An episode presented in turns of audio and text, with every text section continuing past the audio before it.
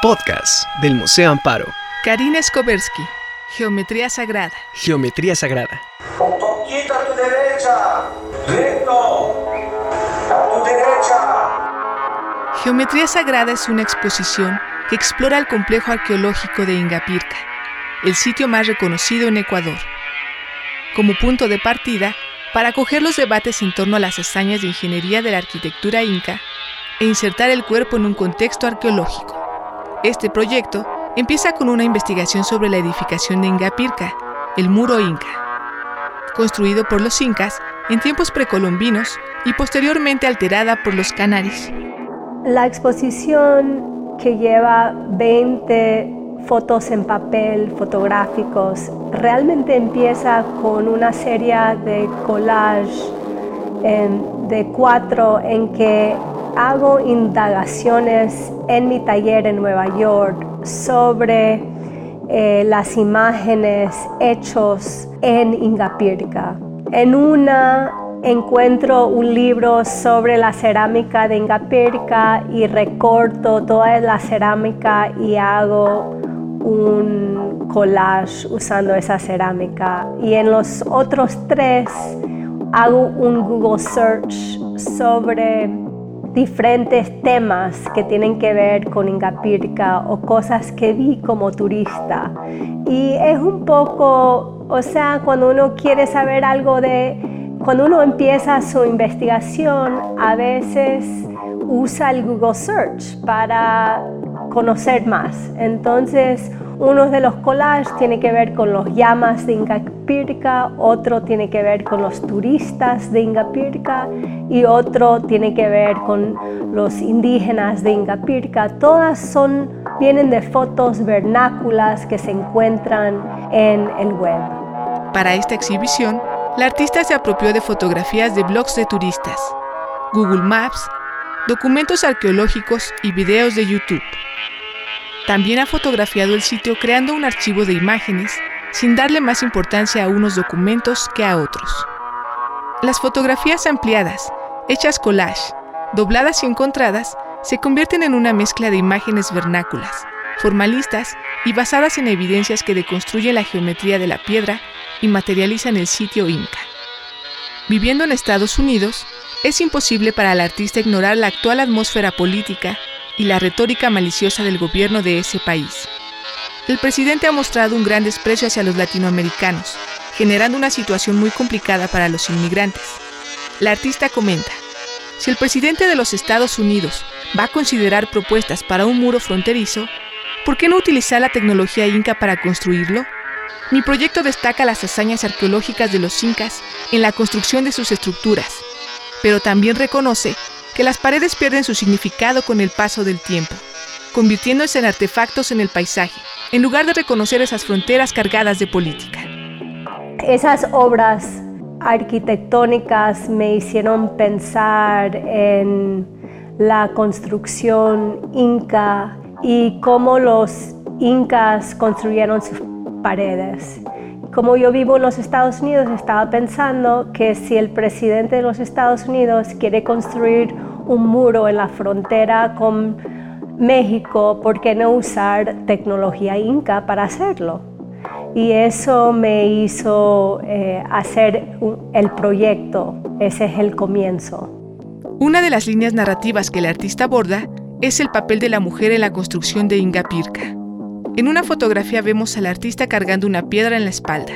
Otras imágenes recontextualizan las piedras talladas por los incas, aludiendo a la idea de la piedra y su cuerpo como objetos. A diferencia de las paredes utilizadas como fronteras, la artista construye sus propias estructuras utilizando su cuerpo para formar una nueva lógica en la que envuelve su herencia y posiciona los temas principales de su trabajo. Después de indagar em, desde lejos a Ingapirca, tuve la oportunidad de ir y fotografiar el sitio por un tiempo. Y lo que me llamó la atención es no solamente la construcción de Ingapirca y el hecho de que en la construcción no se usaba mortero para juntar las piedras, pero también las piedras sueltas que estaban cerca del complejo. y esas piedras como que fue desmanteladas por los españoles o no se usaron en la reconstrucción de Ingapirca. Eh, las encontré muy fascinantes porque estaban talladas pero no terminadas como las que forman parte del, del complejo arqueológico. Y también empecé a pensar que esas piedras tienen una historia y quería conocer esa historia. Entonces las fotografié, las amplié y después hice collage en que, que son casi como fotos performáticas en que me envuelvo en las piedras eh, del, las piedras incas y las tuve que recortar, o sea, poniéndome como casi en el lugar de los incas que tenían que cortar la piedra para colocarla bien. De padre judío estadounidense con orígenes en Europa del Este y de madre ecuatoriana afrodescendiente, Karina Skobersky nació en Estados Unidos. Actualmente vive y trabaja entre Nueva York y Ecuador. Su trabajo está influenciado por el estudio que ha hecho de su propia identidad en relación con la raza, la cultura y el género. Estos temas se conectan con la migración e inmigración, el colonialismo y el legado que la historia ha dejado en la sociedad. En el video El peligroso viaje de María Rosa Palacios, realmente lo que me interesó mucho, María Rosa Palacios era mi bisabuela, era afroecuatoriana, hizo un viaje en el 1905 antes de que se termine el ferrocarril. Y lo que me quedé como pensando es que quién cuenta las historias de mujeres pobres, de mujeres afroecuatorianas, eh, ¿quién cuentas? Pero como era mi bisabuela, eso me dio pausa y me hizo pensar que yo tenía que contar su historia.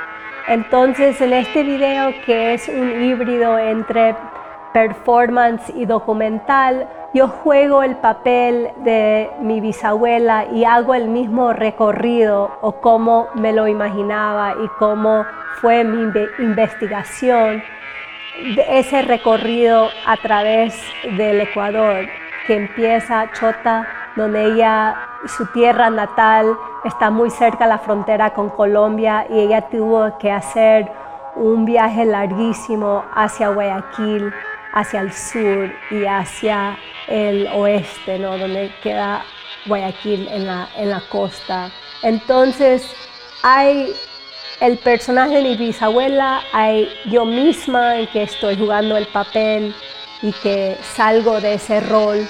Y también hay el increíble paisaje del Ecuador y todas las transformaciones em, del transporte que se tuvieron que hacer durante esa época al principios del siglo XX.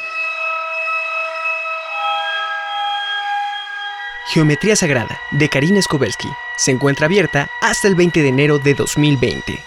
Texto base, Claudí Carreras. Producción, Vida y Lectura Consultores. Este podcast lo encuentras disponible en Spotify, Google Podcast y en museoamparo.com.